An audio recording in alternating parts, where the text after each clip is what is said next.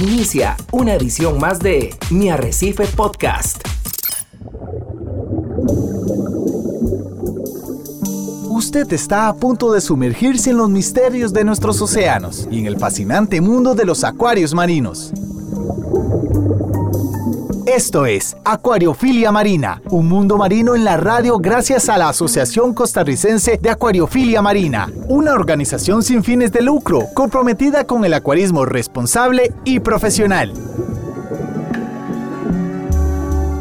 Hola, ¿qué tal amigos de Monumental, la radio de Costa Rica? Es un verdadero placer saludarle en esta mañana de sábado. Gracias por ser parte de Acuariofilia Marina acá en los 93.5 de Radio Monumental, la radio de Costa Rica. Hoy tenemos un maravilloso programa para todos ustedes, pero queremos agradecerle por a lo mejor abrir la puerta de su casa, el lugar de trabajo, de su automóvil. Gracias por sintonizar los 93.5 FM y en esta mañana Acuariofilia Marina, un programa de la Asociación Costarricense de Acuaristas Marinos que busca concientizar con buenas prácticas mucho de lo que tiene que ver con eh, prácticas para mantener los seres vivos que tenemos en nuestras peceras en unas muy buenas condiciones y también busca darle visibilidad a los esfuerzos de conservación de recursos naturales, especialmente de recursos marinos que pasan en nuestro país y fuera de las fronteras bien acompañados de Javier Castillo en el Control Master Monumental. Le damos gracias al creador porque podemos traerles a ustedes este programa que tratamos de hacer cada semana con muchísimo cariño y también muy bien acompañados de don Hernán Azofeifa y que ya disfrutamos de ese delicioso cafecito en esta mañana, don Hernán. Muy buenos días. Muy buenos días, Ricardo, y muy buenos días a usted que nos acompaña desde su lugar de trabajo, su casa, su oficina que este día sábado sea lleno de bendiciones para ustedes y a nuestros amigos acuaristas que, les aproveche el tiempo para hacer las rutinas de mantenimiento, todos los procesos que hacemos de verificación y por supuesto la vueltita a nuestra tienda preferida para ver qué hay de nuevo. Ricardo, sí, muy contentos, empezando la recta final del, del año. Nos, nos estamos a la vuelta ya de la esquina que comenzamos a, a pedirle a Javier que nos ponga música navideña. Esperamos que el programa de hoy sea del gusto, del agrado de ustedes. Hoy con un tema muy interesante que es el agua que utilizamos para nuestros acuarios marinos. No da igual cualquier tipo de agua. Así que hoy vamos a ver cuál es esa calidad de agua que requerimos para nuestros acuarios. Así es, don Hernán, una actividad muy importante que es típica de los fines de semana cuando hacemos mantenimientos en nuestros acuarios y vamos a hablar con tres distinguidos invitados que tenemos en esta mañana, personas que son muy allegados a nosotros, amigos de la asociación, compañeros asociados, que eh, por supuesto tienen muchísimo que hablar en este tema, pero que hoy, don Hernán, se estrenan oficialmente en Acuariofilia Marina y es parte de lo que queremos traer diferentes perspectivas y puntos de vista a nuestro programa de Acuariofilia Marina. Así que voy a darle los muy buenos días a don Alex Marín. Muy buenos días, compañeros. Un placer estar por acá con ustedes compartiendo un poquito de, estos temas tan, tan buenos que nos, que nos acompañan todos los sábados, todas las semanas. Y bueno, poder aportar un poquito siempre es bueno y, también escuchar este, a los demás compañeros sobre sus opiniones en estos temas. Así es, muchísimas gracias, Alex. Don Gustavo Orozco, desde el occidente, buenos días. Muy buenos días, muchas gracias a todos los que nos están escuchando y gracias por la invitación al programa de hoy. Muy contento y agradecido de que voy a estar compartiendo un poco aquí con varios compañeros que tienen bastante conocimiento. Muy bien, gracias Gustavo. Y al vecino, a don Josué Méndez también, que se estrena en Acuariofilia Marina. Muy buenos días, Josué. Muy buenos días a todos los compañeros, todos los invitados, a usted, don Ricardo, por la invitación, a don Hernán. Eh, esperamos que hoy sea un día provechoso para, para estos temas tan importantes y muchas gracias por la invitación nuevamente. Muy bien, muchas gracias Josué.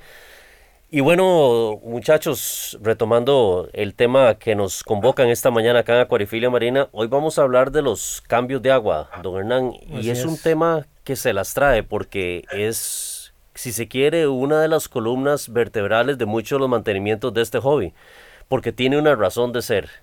Mira, Ricardo, tenemos que partir que tenemos organismos que viven en el agua y han evolucionado a lo largo de miles de millones de años para vivir en calidad de agua.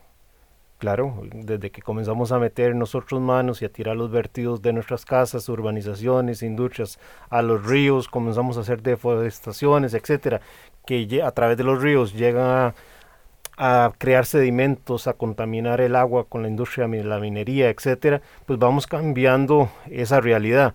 Pero lo cierto del caso es que nuestros peces y nuestros corales son organismos que necesariamente tienen que vivir en calidad de agua. Entonces, nosotros como acuaristas pues deberíamos de seguir el principio de la naturaleza de replicar las mejores condiciones posibles.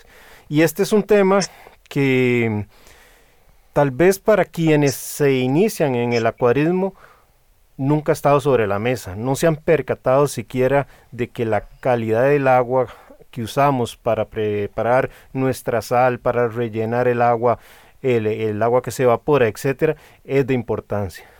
También tenemos otros acuaristas que usan agua directamente del grifo, nunca han tenido un problema, tienen acuarios extraordinarios y habemos otros que vamos más a la segura y preferimos indistintamente de si el agua que tenemos por nuestros servicios municipales son de buena o mala calidad, siempre eh, utilizar una filtración RODI de la que vamos a conversar. Entonces, eh, esto me lleva a preguntarle hoy a los compañeros que nos acompañan si existe a criterio de ellos una diferencia que haga realmente de preocuparnos por la calidad de agua que usamos para nuestros cambios.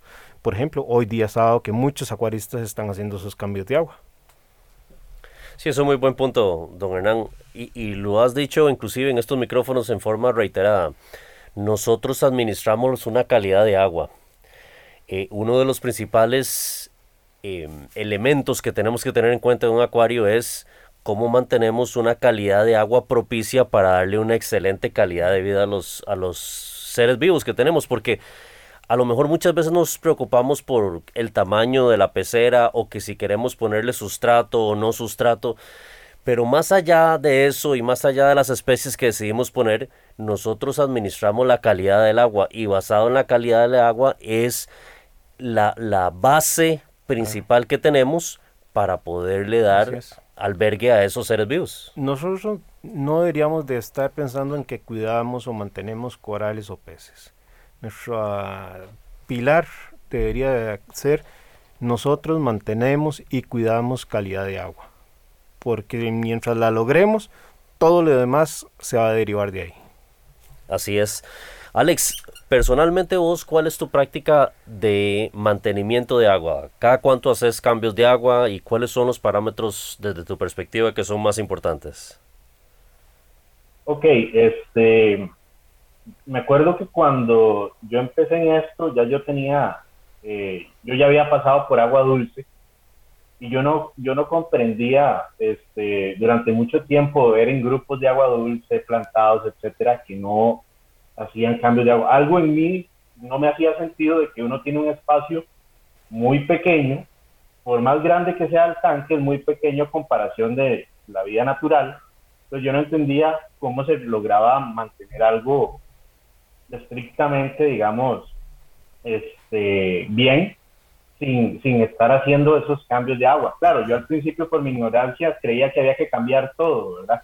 Conforme uno va aprendiendo o leyendo, mejor dicho, este, yo me di cuenta que, dije, eran porcentualmente, entonces yo lo empecé a practicar desde agua dulce. Ya cuando entré con, con marino de lleno, aún más, porque entonces uno no, ya uno no solo pensaba en eso, sino pensaba en los elementos que había que ir reponiendo cuando se tuvieran corales, porque, bueno, uno empezaba a leer el tema de que la sal no se evapora, pero los, el resto de elementos este, sí, entonces, ¿cómo se repone eso? Pues claro, antes yo me acuerdo que con ciertas marcas de, de sal, uno decía, no, hago un cambio de agua y por los corales que tengo, pues no me es necesario estar adictando nada. Y uno se confiaba en eso y todo prosperaba, a veces sí, a veces no, pero por lo general mi rutina es muy, es muy, es muy disciplinada. Yo trato de hacer cambio de agua una vez por semana de un, de un 15%. Es lo que he manejado. Siempre me he manejado entre 10 y 20%. Muy bien. Y es que ya señalabas algo muy importante, Alex. Eh, aquellos que hemos decidido tener un acuario marino, cuando decidimos tener un acuario marino que solamente tiene peces, el consumo de ciertos elementos, si sales en el agua, no es tan dramático, no es tan grande. Entonces mucha gente se resiste un poco a hacerle cambios de agua al acuario. Sin embargo, tenemos que tener en cuenta la perspectiva de los nutrientes también en el acuario, que eso podría darnos cabida a tener algas y problemas en el acuario. Pero tenemos algunas peceras en este ámbito marino que tienen corales y que esos corales van a consumir ciertos elementos dentro del agua. Gustavo, vos, vos qué acostumbras con respecto a los mantenimientos de cambio de agua? Ok, de mi parte, personalmente, ahora que vos comentaste al principio, quizás cuando hay acuaristas que al principio cuando empezamos nos dedicamos nada más a tener peces. De hecho, en primera instancia, cuando yo empecé con mi pecera marina, la idea era solamente de peces. Incluso empecé con algunos peces que no pueden estar conviviendo con ciertos corales. En ese entonces, eh, yo sí sabía, había leído un poquito de información acerca de los metales pesados que venían en el agua, las, los problemas que nos podían dar a largo plazo con, con las algas, ¿verdad? Yo investigué un poquito aquí en Asada, donde yo vivo, y vienen bastante cargados de metales. Por eso el, el primer equipo que compré fue un Osmosis, antes de arena, piedra, lo que fuera, fue Osmosis. Y este, como solamente tuve peces durante un año, hacía los cambios de agua una vez al mes. Cambiaba un 25%. Cuando yo tuve, también tuve plantados y eh, agua dulce, más o menos por, hacía lo mismo. Ya eh, al año que me empezaron a gustar los corales, más inclusive que los, que los peces, eh, me fui educando un poquito más, fui aprendiendo más y me di cuenta que la importancia de hacer los cambios semanales y entonces empecé a, hacer estos cambios semanales también, eh, hace un año para atrás. Y nunca he tenido problemas severos, grandes de, algas, porque desde un principio utilicé el, el osmosis. Y yo siento, no sé si varios acuaristas coinciden conmigo, pero cuando uno hace el cambio de agua, uno percibe que los corales agradecen y que sienten el agua fresquita, por así decirlo, que les, que les, que les llegó, ¿verdad? Entonces yo creo que sí, aparte que, aparte que reponemos muchos elementos, este, los corales lo agradecen bastante. Muy bien. ¿Y la receta suya, don Josué? Cuéntenos, ¿cuál es? En este caso, don Ricardo, yo soy un poco más, todavía más estricto. Yo hago cambio de agua de eh, 10% cada tres o cuatro días, más o menos para controlar nutrientes, para controlar elementos. Eh, lo mismo que dice eh, Gustavo, los corales lo agradecen bastante cuando uno empieza a hacer esto periódicamente y me ha gustado mucho, la verdad, creo que ha sido uno de los factores que me ha ayudado mucho a, mantenerme en el hobby, para, para ver lo que realmente yo quiero, que es una pecera próspera y llena de corales y de, y de peces y que todos tengan calidad de vida dentro de, de esos vidrios en la casa para que estén todos bien. Muy bien. Aunque parezca sencillo, simple, este tema tiene bastantes esquinas que vamos a tratar de ir puliendo durante el programa. A ver, cuando uno inicia con este pasatiempo y tenemos un acuario que es bastante joven, recién ciclado, los cambios de agua son mucho más frecuentes. Conforme el acuario se nos va haciendo más maduro, más viejito, más estable, se pueden distanciar los cambios de agua y la cantidad de agua que se utiliza. Otro elemento que tenemos que tener presente es que los cambios de agua tienen dos eh, propósitos. El agua vieja que sacamos es para exportar eh, precisamente lo que acaban de comentar los compañeros, los nutrientes, y el agua nueva es para importar eh, nuevos elementos al agua. Pero hay que tener un cuidado, por eso la calidad del agua porque en esa importación de agua nueva que hacemos, podríamos también estar ensuciando el acuario. ¿Por qué? Porque no toda el agua es igual. Alguna puede, por ejemplo, si es de pozo eh, si vienen probablemente con mayor cantidad de elementos minerales. Si es agua de montaña, de capturada en nacientes en las montañas, probablemente es un agua que puede venir con mayores cargas de, fósforo, de nitratos, etcétera. Entonces, tenemos que entender que indistintamente tenemos que el agua para pasarla por un proceso de rodeo. Yo honestamente no me voy a cansar de recomendarlo, aunque les digan que el agua del grifo es muy buena y no es necesario utilizarla. Y ahora quiero hacer la defensa de por qué quiero señalar ese, ese aporte. Eh, el, el acuario nuestro, recordemos como inicié la conversación, es producto, sus organismos, producto de una evolución de miles de millones de años. Entonces, hay un balance iónico que estos organismos, a través de ese proceso de evolución, eh, se formaron en su ambiente. Cuando nosotros metemos una sal sintética, esa sal sintética va a venir con determinadas cargas de calcio, potasio, elementos menores, elementos mayores. Y partimos de que estamos metiendo la calidad, por ejemplo, eh, la cantidad, por ejemplo, de calcio que dice el bote. Pero si desconocemos cuánto calcio viene en el agua de grifo, podríamos estar cometiendo el error de meter más calcio del que es necesario. Claro, con el calcio no hay mayor problema porque tenemos kits o, equipos de, para medir la cantidad de calcio que tenemos en nuestros acuarios y poder hacer el ajuste. Pero pensemos en los elementos traza y elementos menores que no, no tenemos los equipos para medirlos salvo que hagamos un análisis de ICP. Y hay muchos acuaristas que todavía hoy por hoy pues, no hacen análisis de ICP.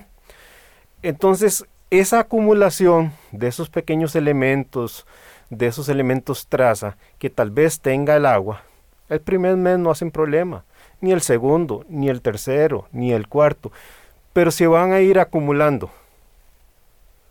Y va a llegar un momento en donde van a brincar la cerca y nos van a generar problemas. Y ahí es donde normalmente vienen las expresiones que vemos en los foros. Mi acuario venía muy bien, todo estaba perfecto, pero de un momento a otro se comenzó a caer. La única forma que tenemos para corregir esos eventuales problemas es realizar un ICP con alguna frecuencia para ver si nos estamos a punto de que se realce esa represa y se nos salga de control algún elemento menor o de traza y bien hagamos eh, una filtración RODI cuando hacemos el agua para nuestros acuarios. Tenemos que entender que hay tres formas por las cuales nosotros siempre metemos agua al acuario y no son, por tanto, eh, de despreciar este tema. La forma más eh, voluminosa de introducción de agua al acuario es cuando hacemos el cambio de, del agua. Lo ordinario que hacemos un día como hoy sábado, cambiar un X porcentaje. Pero también y dependiendo de la zona donde viva la persona, si son más calurosas o más frescas, vamos a tener evaporación.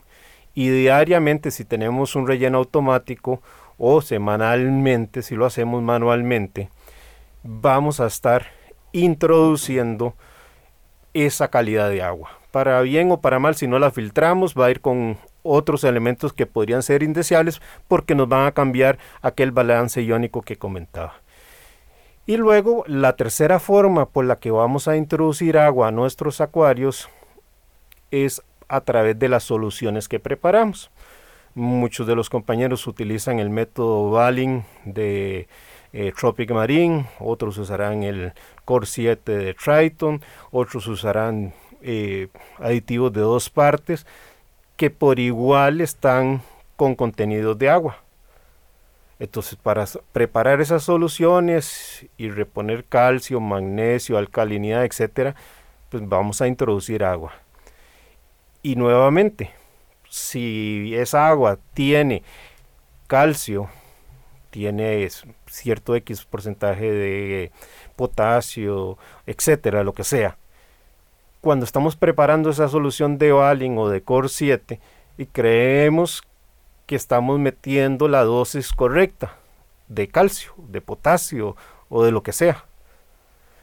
Pero si no hemos filtrado el agua a través de dispositivos RODIS, podríamos estar metiendo más cantidad de la cuenta. Y ahí es donde a veces surge la duda, pero es que yo no estoy aditando potasio. No sé por qué está creciendo. Entonces eh, hay que hacer un análisis de ICP al agua dulce también para ver si por una razón específica, tal vez el servicio de, suministro de agua que tenemos para nuestros hogares tiene algún elemento que sea pesado. Y no se sorprendan, porque hay casos de casos de casos que se han determinado por ahí. Por supuesto que algunas distorsiones pueden venir por la calidad de la sal, pero mm, por dicha, hoy día los acuaristas han aprendido a que si tenemos este tipo de organismos tenemos que usar sales de calidad. Sí, correcto, don Hernán, usted lo dijo muy, muy ampliamente. La reposición del agua que se hace diariamente por evaporación pasa tanto si uno tiene un acuario de agua dulce, un acuario plantado, un acuario marino. Entonces siempre va a haber una fuente de agua entrando al acuario. Y muchas veces, especialmente cuando iniciamos este camino, nos recomiendan algunos acondicionadores, productos acondicionadores para quitarle un poco los metales al agua, pero sabemos que en el largo plazo y especial, especialmente en el mundo marino no son tan efectivos para remover muchos de estos metales pesados que vienen a través del el servicio de agua que todos nosotros eh, tenemos en nuestros hogares. Por lo tanto, la importancia de querer un sistema de filtración de agua de osmosis inversa para un acuario, o como comúnmente lo conocemos, un sistema de RODI, que hay muchísimas marcas, muchísimas eh, configuraciones diferentes que tienen, pero la gran importancia. Y señores, Alex, Gustavo y Josué, yo sé que ustedes también saben la importancia de esto porque eh, lo han defendido inclusive en muchos de los foros, pero todavía vemos muchísima gente que se niega a hacer esa inversión porque a veces son equipos que tienen un, un costo pues no altísimo, pero tienen un costo alto y a veces entramos en este hobby pensando en que podemos ahorrarnos unos pesitos por acá, pero a largo plazo se vuelve una pesadilla para nosotros. ¿Cuál es la experiencia de ustedes, Alex? Tal vez con usted vos primero. Ok, bueno, a mí me cayó de pelos la, la, la pregunta. Yo hasta no hace mucho no tenía Rodi, no sé Rodi.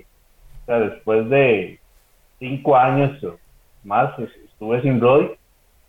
Eh, hacía cambios de agua de tubo, como decía don Hernán, este, y era muy consciente de que quizás no tenía problemas de, algas o, yo sentía que no estaba metiendo nitratos o metales, etcétera. Este, y por eso me confiaba.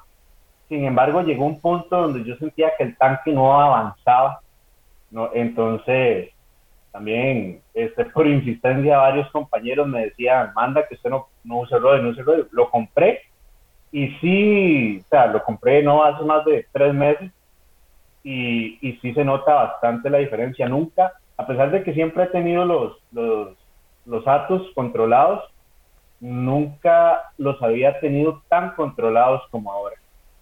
Entonces, y en el tanque sí se nota la diferencia en los corales se nota la diferencia. Yo venía saliendo ahí de un, problema que tuve este, y me ayudó bastante, puesto que y la recuperación siento que ha sido más sana en, en, los corales y, y, no, este, hasta ahora, o sea, si antes lo recomendaba sin usarlo, ahora mil por vez, mil veces más lo voy a recomendar. Sí, correcto, correcto, es importante eso también. ¿Cuál es, cuál es tu perspectiva, Gustavo? Bueno, en mi caso, como comenté anteriormente, desde que yo empecé, eh, empecé desde un principio utilizando el, el osmosis, ¿verdad? Entonces, en realidad yo aún no, sé lo que es no, no, utilizarlo o utilizar agua directamente del grifo. Sí puedo decir que me ha ayudado increíblemente en el aspecto de las, de las algas. Hubo un tiempo que me dio una cianobacteria roja, pero era porque tenía un desbalance muy alto, tenía fosfatos muy altos. Como yo solamente tenía peces, yo alimentaba hasta tres veces por semana con congelado. Entonces tenía los, los sulfatos en el aire y pues poco a poco fui aprendiendo y me di cuenta es que hay, cosas que hay que cambiar, ¿verdad? Pero, y aparte que aquí también, como lo comenté antes, eh, los nitratos vienen altísimos, los silicatos vienen altísimos, porque yo vivo en una zona, una zona que es prácticamente montañosa, entonces este, fue fundamental, de hecho yo me presenté a la sala, les dije que si tenían un, informe de la calidad de agua de ellos, y sumamente altos los metales, de hecho los TDS eh, del grifo dan arriba de 2000 y resto, ¿verdad? Por y desde que metí el, perdón, desde que metí el, el Rodi, cero quejas. Lo que está señalando, Gustavo, para que tengamos realmente conciencia de lo importante que es este tema, sobre todo los que no usan RODE. Para la Organización Mundial de la Salud, en lo que se refiere a los elementos aceptables que puede tener el agua, podemos citar el cobre. El cobre puede estar inclusive en el agua que consumimos hasta en 2 ppm y yo creo que todos somos conscientes de lo que causa el cobre en nuestros acuarios. Y ahora pensemos que ese cobre se vaya acumulando una tras otra, tras otro cambio de, agua. La OM, eh, e, OMS señala que la ingesta entre 1 y 11 ppm al día de agua con, con ese contenido de cobre es segura para los adultos. Entonces, nuevamente, muchos servicios de agua potable podrían estar detectando que hay cobre, pero está dentro de los rangos aceptables para eh, el consumo humano. Y así sucesivamente podríamos citar otro tipo de situaciones. Agua de la montaña, que está cerca de cultivos, por ejemplo, en este país que es tan cafetalero, hay ojos de agua que están en plantaciones. Y esas plantaciones son fumigadas. Entonces, no solo tenemos que pensar que a veces el agua puede traer, algunos tóxicos para nuestros organismos, sino también algunos otros elementos como silicatos, por ejemplo, que no necesariamente son tóxicos, pero su acumulación nos va a ir generando dolores de cabeza a futuro. Sí, así es, eh, don Hernán. Josué, en el caso tuyo también has sido un defensor de los filtros de osmosis, especialmente recientemente iniciaste un proyecto. Contanos tu experiencia. Sí, de hecho, bueno, mi experiencia viene de años más atrás, el hecho de la importancia del RODI. Eh, recuerdo cuando puse mi, mi, primer proyecto como en el 2013, 2014. Eh, llegaron a la casa, me montaron el acuario, me le echaron agua dulce, sal, eso, los peces y vámonos, ¿verdad?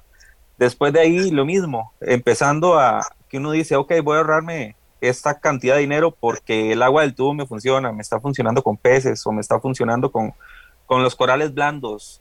Pero conforme fue pasando el tiempo empecé a, a comprar mejores corales o piezas más delicadas y por ende se me empezaban a morir y no encontraba tipo de la solución, hacía cambios de agua súper frecuentes y eso me empezó a dar un dolor de cabeza, algas indeseables, ¿Qué es lo que pasaba? Que el agua, eh, en este caso, eh, antes eran a la juela, era terrible en nitratos y terrible en fosfatos, pero así, o sea, de 40 ppm para arriba.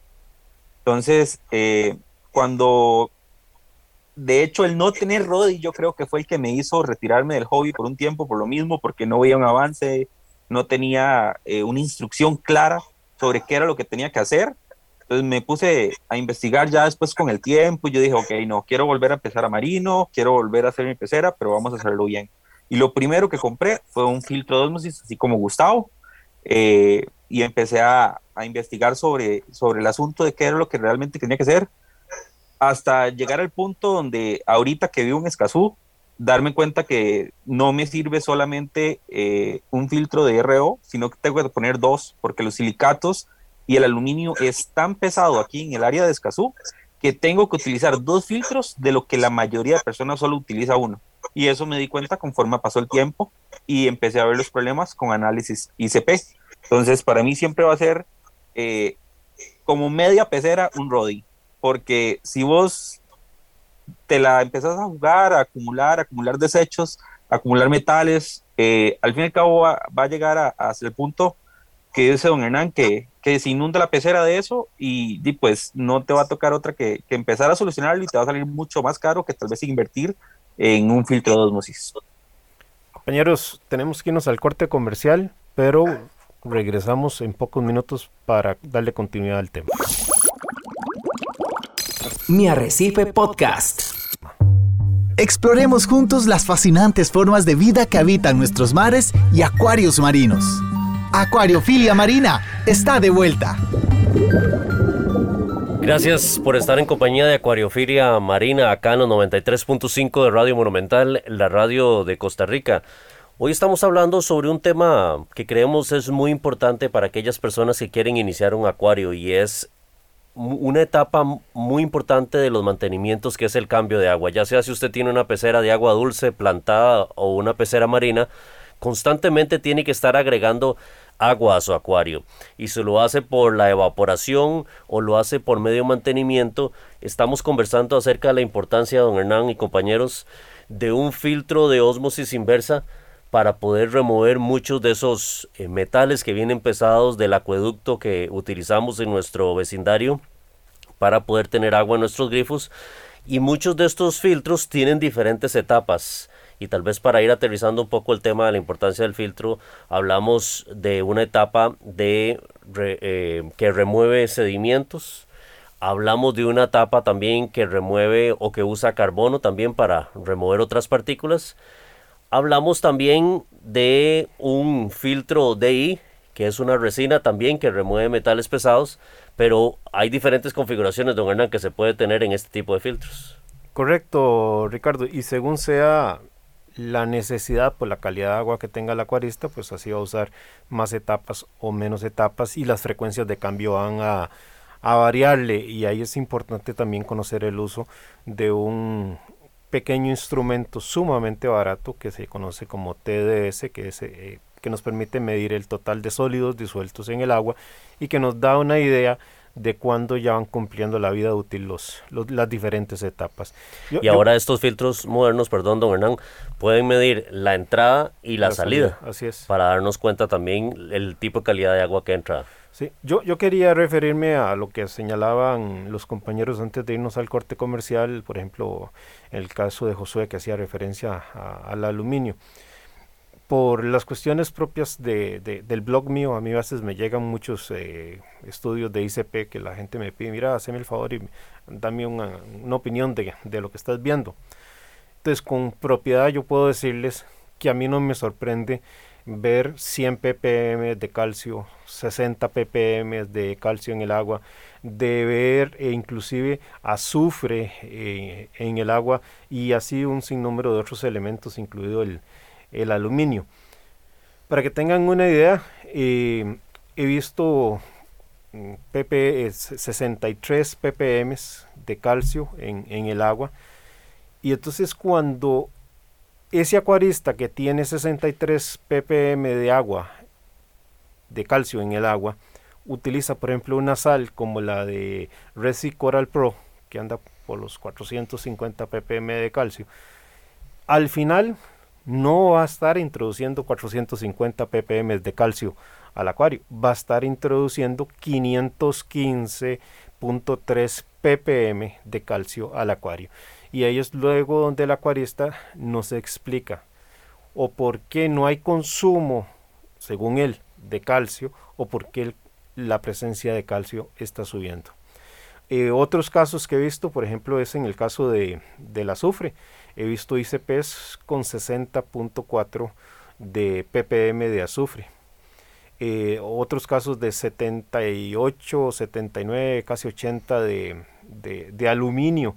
Y, y, y, ya estamos hablando aquí que solo esa presencia de 70 y pico de aluminio, 79, 78, 80, ya es más de un 400% de el aluminio deseable para un acuario marino. Y ni qué decir con silicatos que fácilmente a veces se pueden llegar a 5 ppm. Eso es más de un 3000% de lo deseado para, para nuestros acuarios marinos. Y así sucesivamente, eh, compañeros, podríamos seguir citando diferentes eh, ejemplos.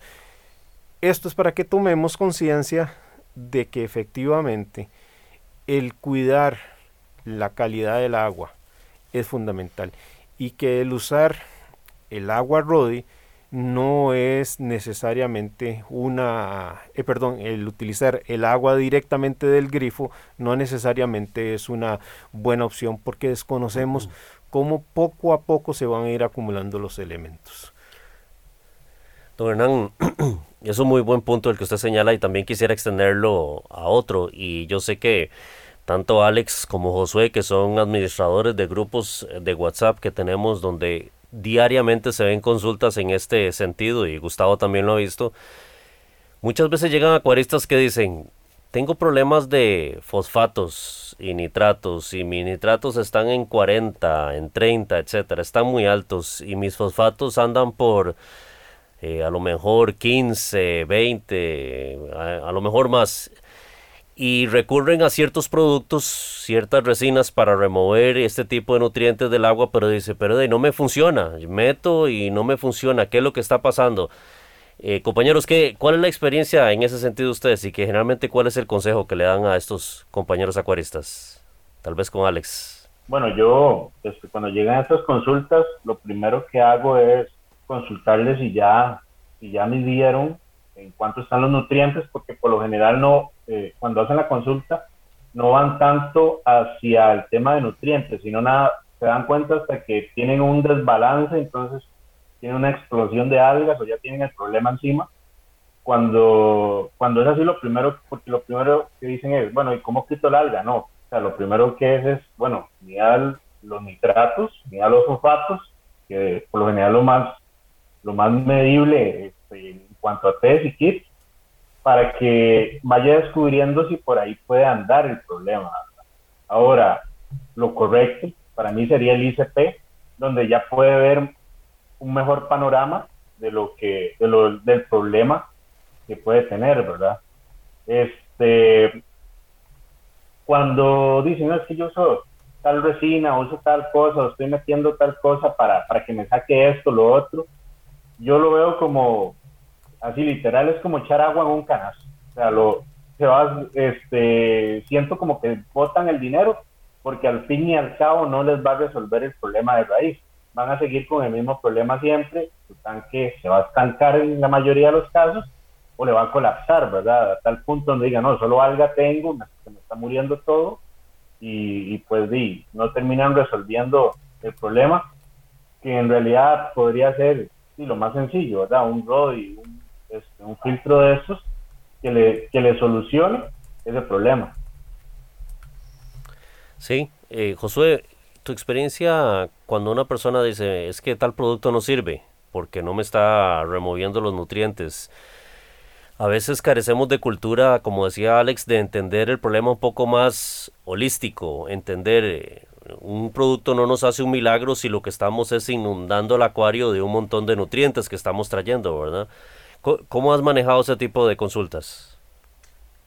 Claro, en este caso, pues normalmente, di, a mí me pasaba, como, como lo repito con, con, la, con el primer acuario que tuve, de que el agua venía con 40 de nitratos y yo metía eh, resinas, metía químicos, eh, incluso hasta biopellets. Entonces, hubo un momento donde en mi mismo acuario había resina, había eh, biopellets, había eh, algas macroalgas, perdón, ¿qué era lo que pasaba? Que cada vez que yo metía agua al tubo, pues lo único que estaba alimentando eran las resinas que me estaban sacando, eh, ya sea en este caso los nitratos, pero y también la resina llega a un punto donde no va a poder lograr controlar la cantidad de nitratos que, que vos estás metiendo.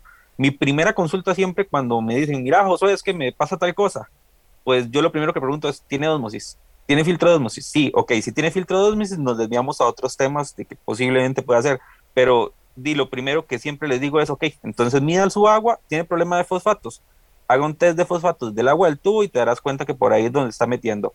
Pasa, ok, haz el de fosfatos, tal vez el agua no tenía fosfatos, ok, haga el de nitratos y resulta que el de nitratos tenía 0,50 de, de, de nitratos, entonces di ahí es donde llega siempre las personas que echan y echan productos al tanque, pero realmente lo que no se dan cuenta es que están alimentando otra vez el tanque, lo que mismo están sacando con una resina o con, o con algún químico. Sí, así es. Don Hernán, pasando al tema de, del RODI, para esos acuaristas que nos están escuchando, ¿cómo podríamos aconsejarlos acerca de cuál es el equipo necesario o correcto que deben de adquirir para tener un RODI que sea eficiente? Yo creo que Ricardo, hay que hacer una inversión para hacer un análisis del agua dulce. Y dependiendo de los resultados, así se configura el RODI. Puede ser que tal vez haya una alta presencia de sedimentos y lo que se ocupe es eh, reforzar la parte de filtración. Puede ser que se ocupe reforzar la etapa del carbón o bien tener dos etapas de, de rode en caso de que hayan algunos elementos que queramos eh, evitar que ingresen al acuario. Yo creo que el punto de partida es ese. Tenemos que hacer un análisis previo eh, porque no existe una regla exacta. Es que todos los sistemas de agua de Costa Rica eh, son diferentes. Algunos pueden utilizar los municipales y cada municipalidad administra su propio acueducto. Otros son asadas. Cada asada administra su propio acueducto. Otros pueden ser de acueductos y alcantarillados. Eh, en fin, entonces va a variar mucho el escenario. Yo recomendaría tener el TDS, el lector de sólidos disueltos, de total de sólidos disueltos, y realizar un análisis previo para saber la condición del agua. E incluso tener presente que esa calidad del agua, aunque le hayamos hecho el, el, análisis de ICP, de agua dulce, le hayamos hecho ese análisis, puede variar según las estaciones. La calidad de agua varía del verano a eh, la época de invierno. Algunas municipalidades, por ejemplo, tienen sistemas mixtos, agua de montaña con agua de pozo y según la época de la estación podría estar usándose más agua de pozo, por tanto aguas probablemente con mayores concentraciones de minerales y en otros momentos, época de invierno, tradicionalmente las aguas de, de montaña.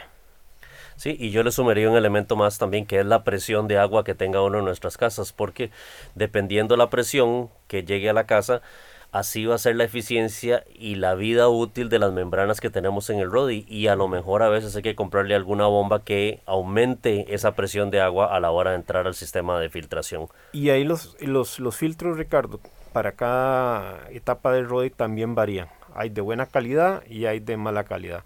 A veces esos de mala calidad salen muy caros porque hay que estar reponiéndolos y cambiándolos con muchísima frecuencia. Yo, yo quisiera también abordar otro tema, Ricardo hay personas que puede ser que utilicen un método como el de Core 7 y el método de Core 7 no necesariamente entraña eh, cambios regulares de agua. El cambio en un método como el Core 7, si usted realiza con frecuencia un ICP, realmente solo lo va a ocupar cuando detecta algún problema.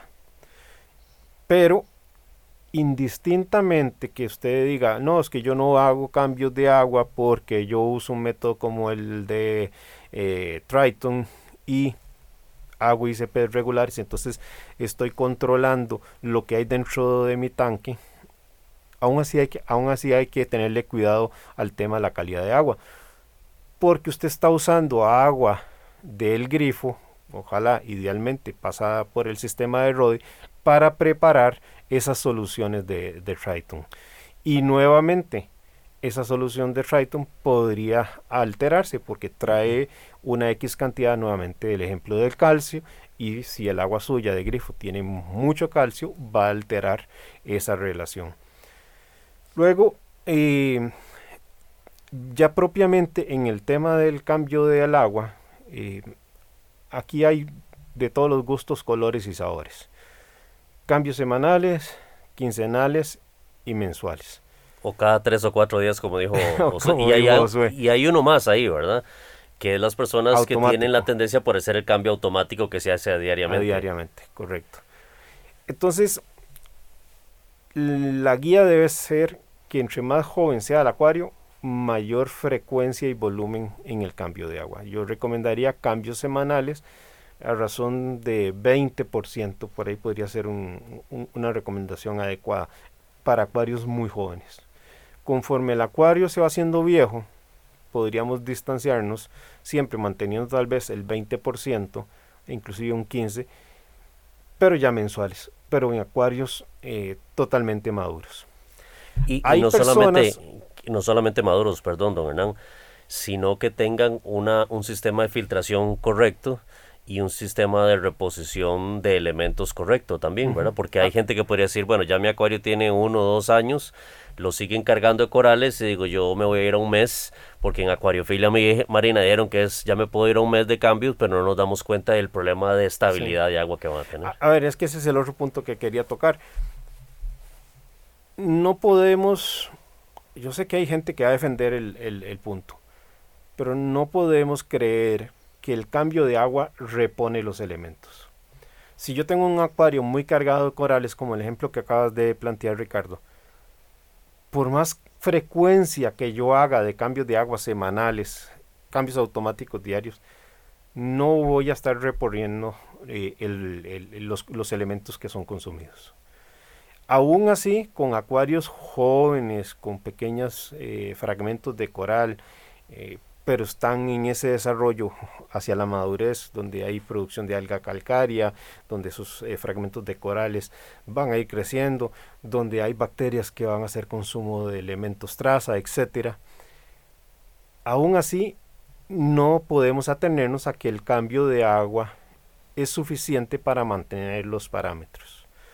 Supongamos esto, y es un ejemplo que lo he citado muchas veces.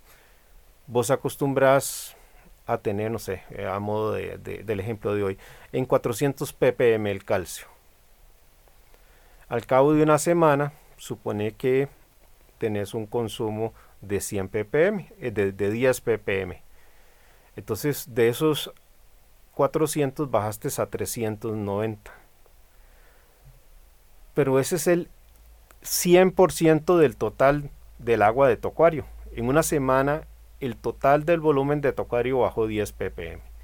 Haces un cambio de agua, digamos que fuese fuerte, de un 25%, y esa sal que estás metiendo, esa sal que estás preparando tiene una concentración de 400 de calcio, o sea, para mantener el mismo parámetro que estilas tener en tu acuario.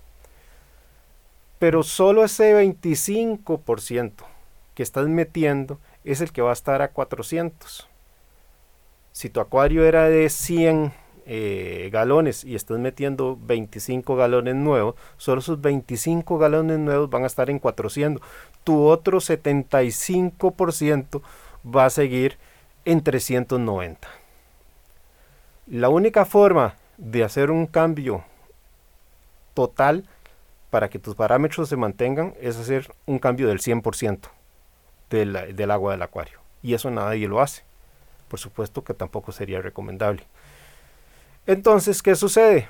Como hiciste ese cambio de 25 galones a 400 y aún así no, no pusiste el restante de los 75 galones a, a, los 400, vas a quedar siempre por debajo de los 400 a nivel total. Crece, no sé, digamos de 390 creciste a 3, eh, 13 92 y, medio. 3.92 y medio. Con el calcio es facilísimo. ¿Por qué? Porque esa misma semana probablemente le haces el test para ver cuánto calcio tenés y te vas, te vas a dar cuenta que te faltan 8 ppm, 7.5 ppm y los vas a dosificar. Pero ¿cómo haces con todos los demás elementos que son trazas y menores? No hay forma. Entonces ahí es cuando es necesario estar haciendo esos análisis de ICP cada cierto tiempo, porque en cambio de agua y en cambio de agua y en cambio de agua nunca estás reponiendo el 100% de los elementos. Y vas a ir perdiendo elementos que tal vez sean importantes como el yodo, que los test que existen no son confiables, como el caso del potasio que tampoco es confiable, etcétera, y tarde o temprano vas a tener elementos traza o menores en límites para nada aceptables y ya está incompatibles con la buena vida de los organismos que tenemos y ahí es cuando nos damos cuenta que nuestros corales comienzan a decaer, a decaer y no entendemos por qué. Sí, don es un tema muy, muy importante lo que acabas de tocar, la reposición de los elementos y la correcta práctica de los cambios de agua. Eh, hay que acompañarlo y cada persona conoce su propio acuario, conoce su propio consumo también y, conoce su propia receta. Yo en esta última parte del programa, don Hernán, Alex, Gustavo, Josué y amigos que nos escuchan, no podría terminar este programa sin tocar también la parte de responsabilidad por la cual nosotros también defendemos muchísimo el hobby en, en Azocam. Y es el impacto ambiental que tenemos o que causamos a través de los cambios de agua. Porque estamos lanzando a la cañería agua salada, con todo lo que tiene que ver y obviamente también el desperdicio, si se quiere, de agua que utilizamos, las grandes cantidades de agua que utilizamos para preparar acuarios. Por ejemplo, vemos acuarios eh, grandes, como el caso de Tavo, ¿verdad? Que tiene un acuario bien grande, hermosísimo, por cierto. Que, que, si uno quisiera tener un régimen bien, bien cuidadoso y bien adecuado a cambios de agua, claramente se va a gastar bastante agua. Eh, y eso nos pasa en, los, en los demás. Compañeros, ¿cuál es el pensamiento de ustedes con respecto también a la responsabilidad ambiental en términos de los cambios de agua? Y tal vez empezamos con Alex.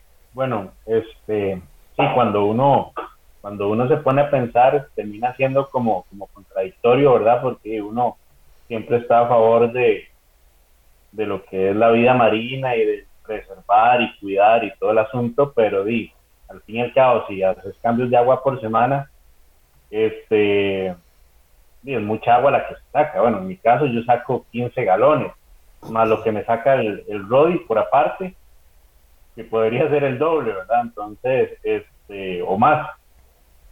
Yo en mi caso, lo único que hago para no sentirme tan mal es este, el agua que, que me saca el Rodi, la reutilizo para lavar. La desecho. Este, correcto, la desecho la, para, para, para lavar y, y así no, no, y no, no crear más desperdicio de lo que, de lo que se podría ver, ¿verdad? este el agua el agua la, el agua salada pues sí la que ya saco del acuario y no hay no hay nada que hacer verdad eso sí va para la cañería pero con la con la desecho del Rodi sí, sí la, la, ahorro por ese lado porque igual hay que lavar entonces se aprovecha. Muy bien. Gustavo. Bueno yo en mi caso cuando cambio son 50 galones de en este caso de agua salada vieja. Yo la abierto sobre las zonas verdes. Tengo muchas zonas verdes entonces a largo plazo no sé si afectará un poco o no eh, el hecho de que sea agua salada, pero hey, todo se mantiene bonito, ¿verdad? Igual el agua de, de Rodi, sabemos que por cada 50 galones tiene que hacer 100, esa agua la utilizo en las zonas verdes, entonces siento que de esa manera ayudamos un poco a, al impacto ambiental, ¿verdad? Muy bien, ¿y Josué? En este caso, también eh, abordar el tema de que muchas personas a veces eh, señalan exactamente eso, el desperdicio de agua que hace el osmosis a la hora de filtrar, que obviamente no se filtra al 100%. Entonces el desperdicio eh, se puede utilizar lo mismo que dice Gustavo o que dice Alex para, para las zonas verdes o incluso para lavar o para las plantas o lo que sea. Eh, la idea es que, que esa agua eh, que realmente está limpia para el consumo no, no, la, no la boten a la cañería, sino que la utilicen también para, para estos temas que estamos hablando y pues la salada también, yo digo, para el patio, la verdad no, son temas que a veces uno no piensa, ¿verdad? El hecho de si está causando o no un, problema con el agua salada. En mi caso son 15 galones cada 10, 15 galones cada 3, 4 días. Entonces, di, pues en el patio nunca he tenido ningún problema con el hecho de poner el agua salada ahí, la verdad. Yo les cuento lo que yo hago, Ricardo. Eh, el agua que, des, bueno, por dicha hay que señalar que la filtración Rodi ha venido evolucionando y cada vez es menos el desperdicio Más que queda. Entonces, eh, la recomendación es cómprese el, el Rodi que, que, tenga mejor relación de aprovechamiento de agua. El agua de desecho, normalmente yo la guardo en un contenedor y la mezclo con el agua, una parte la mezclo con el agua salada que, que es el resultado de los cambios, para diluir las sales. Y efectivamente la aprovecho en la parte de verde de, de, del jardín de la casa para que no vaya muy fuerte y no vaya a quemar algunas, algunas matas. Y el resto del agua dulce, porque no, sé, no gasto el 100% de, del contenedor de agua de desecho de agua dulce, lo utilizo normalmente para cualquier otra necesidad, lavar el carro o algún otro uso que se requiera de agua dulce. Muy bien, muchas gracias eh, compañeros. Bueno, nos ha ganado el tiempo, pero quiero agradecerle tanto a Alex como a Josué como a Gustavo y a todos ustedes que nos escuchan, muchísimas gracias por estar con nosotros en esta mañana. Quiero recordarles que tenemos nuestras redes sociales donde usted puede seguir en contacto con nosotros. Y a propósito de redes sociales, quiero saludar a Ángel Pame, a don Edward Müller, a Esteban Leandro, Eric Serrano y a William Bolaños que han estado intercambiando perspectivas con nosotros en redes sociales, especialmente en nuestra página de Facebook. Usted nos puede buscar como ASOCAMCR o Asociación Costarricense de Acuaristas Marinos. Muchísimas gracias por estar en compañía de Radio Monumental. Lo invitamos para que siga disfrutando de esta emisora en los 93.5 FM. Mi Arrecife Podcast.